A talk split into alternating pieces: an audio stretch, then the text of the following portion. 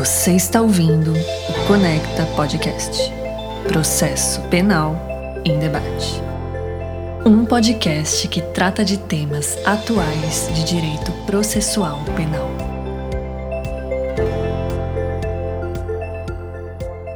Este é o episódio 121, cujo tema é o empate nos julgamentos no âmbito do Supremo Tribunal Federal.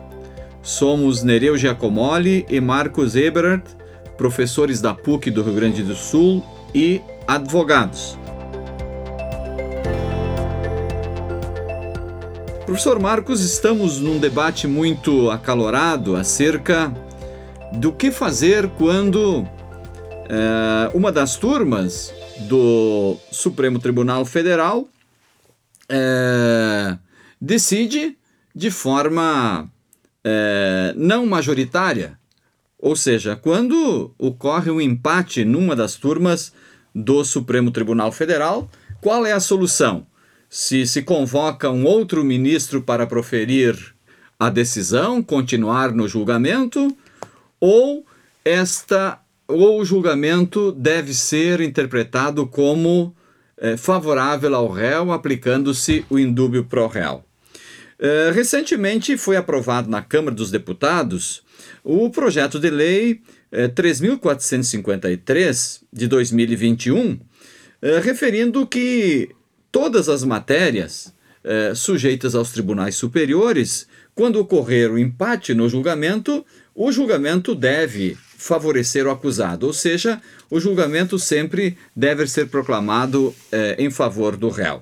Nós temos disposições no nosso Código de Processo Penal, no artigo 615, eh, parágrafo 1, eh, também no artigo 664 do Código de Processo Penal, acerca do que se decidir, ou seja, qual é o resultado do julgamento quando ocorrer o empate nos julgamentos eh, nos tribunais eh, de apelação, principalmente quando julgam apelação, recurso em sentido estrito, o mesmo o mesmo o habeas corpus.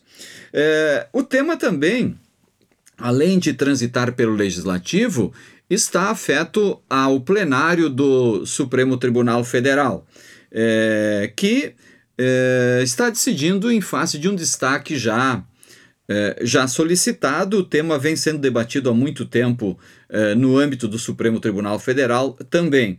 É, a polêmica é porque o artigo 143, parágrafo único, do Regimento Interno do Supremo Tribunal Federal refere que, nas hipóteses de empate, quando o julgamento é de um habeas corpus, a decisão deve favorecer ao acusado. Enquanto o artigo 150, parágrafos 2 e 3 referem que é, na hipótese de empate deve ser o julgamento deve ser suspenso é, e convocado um outro ministro para que continue o julgamento. É, no Supremo Tribunal Federal, atualmente, em face do destaque solicitado, nós temos um posicionamento do ministro Edson Fachin, o relator, é, pela aplicabilidade do artigo 150, parágrafo 2 e 3, ou seja, suspensão é, do julgamento para que o ausente vote após ou para que se convoque um outro ministro nas hipóteses de impedimento, férias ou suspeição eh, daquele que deveria eh, eh, votar. E também o posicionamento do ministro Gilmar Mendes no sentido de que o empate sempre deve favorecer o réu, ou seja, aplicar-se o indúbio, o indúbio pro réu, independentemente eh, de qual o julgamento, seja de habeas corpus, reclamação, ou mesmo nas ações penais eh, originárias ou, ou nos recursos.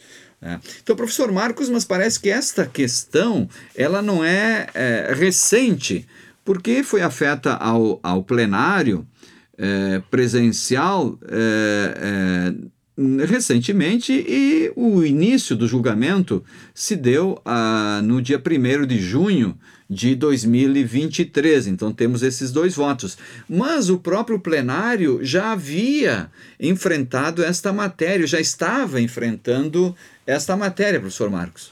Veja, professor Nereu, que deste julgamento que agora nós estamos falando é que, é, aliás, a questão de ordem é que falamos agora veio de um julgamento anterior em que o Supremo Tribunal Federal, na reclamação 34.815 do Distrito Federal, já havia proclamado um resultado favorável ao agravante, ou seja, é, na época, em relação ao investigado, tá?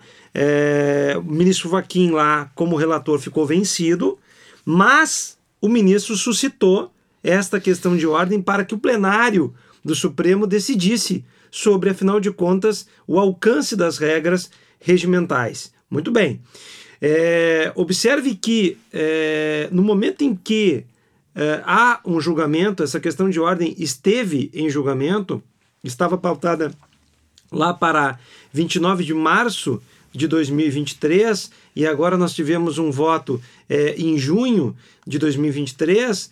Essa questão de ordem ela estava no plenário virtual mas recebeu um destaque. No momento em que recebeu o destaque, é, é, ela automaticamente sai do plenário virtual e vai para o julgamento presencial. Dentro do julgamento presencial, nós temos dois votos, mas anteriormente, no plenário virtual, nós já tínhamos outras proclamações de voto que, evidentemente, regimentalmente nós sabemos, exigem agora no destaque nova fundamentação daqueles ministros, tá? com certeza. Tá? Então, professor Marcos, os ministros que antes tinham um determinado posicionamento, eles podem agora, em face do destaque, alterar o seu, o seu posicionamento. Sem dúvida nenhuma. Então, quem é que votou antes, na verdade, no julgamento em 9 de dezembro de 2022? Edson Fachin, o nosso relator, a ministra Carmen Lúcia, o Fux, o Barroso, o Alexandre de Moraes e a Rosa Weber resolvendo aquela questão de ordem, resolvendo aquela questão de ordem, tá? é, indicando que, ressalvados os casos de habeas corpus e de recursos ordinários em matéria criminal, nós estávamos é, trabalhando mediante aplicação de normas regimentais, suspendendo-se o julgamento para oportuna tomada de voto de desempate.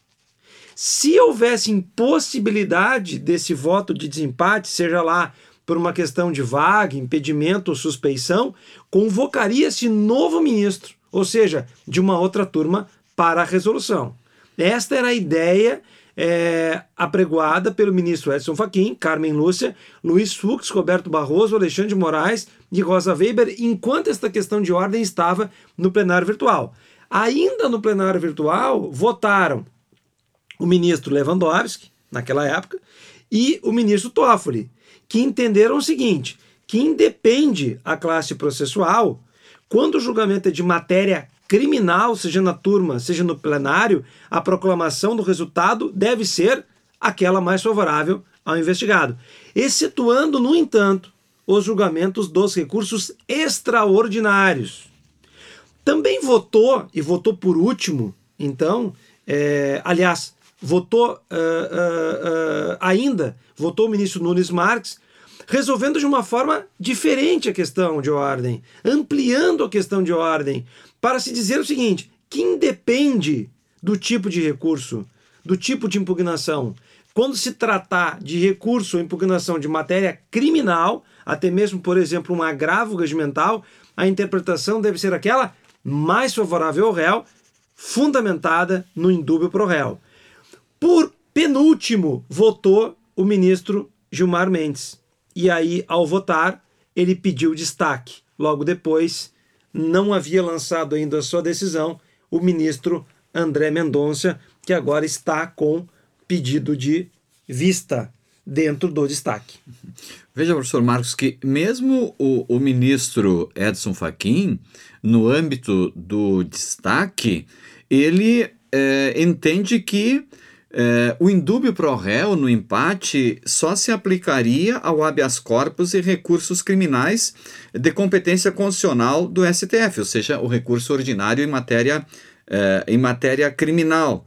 Então me parece que em se tratando de habeas corpus, né, essa situação ela se encaminha para se dar como resultado em caso de empate, e favorável ao réu, em caso do habeas corpus. A discussão vai estar no âmbito dos outros recursos seja um recurso dos outros recursos criminais. Por exemplo, temos. É, inclusive a, o recurso extraordinário. Inclusive o recurso extraordinário. Então, é porque quem votou que não se aplicaria no recurso extraordi é, extraordinário foram os ministros Dias Toffoli e Ricardo Lewandowski, lá na primeira parte. Uhum. Né? Já o ministro Nunes Marques entendia que se aplica a todos. Uhum. Assim como agora é o entendimento do ministro Gilmar Mendes no, no destaque no plenário.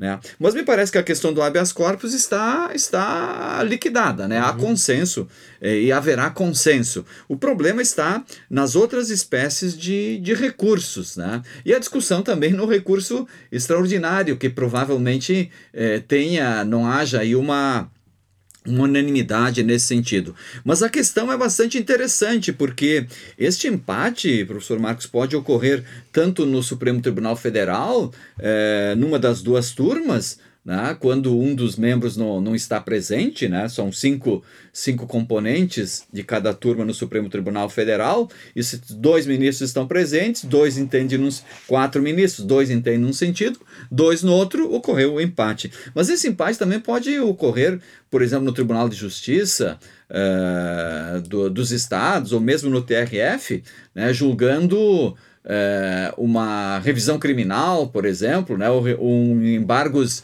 embargos infringentes, né, quando na, é, na, na Câmara né, ou, ou na turma é, houver um voto, um voto divergente, esse voto divergente mais favorável ao, ao réu. Então essa questão realmente é polêmica, né? E o projeto, o projeto de lei 3453 é, ele é, pretende unificar essa questão em todo, em todo o país, né?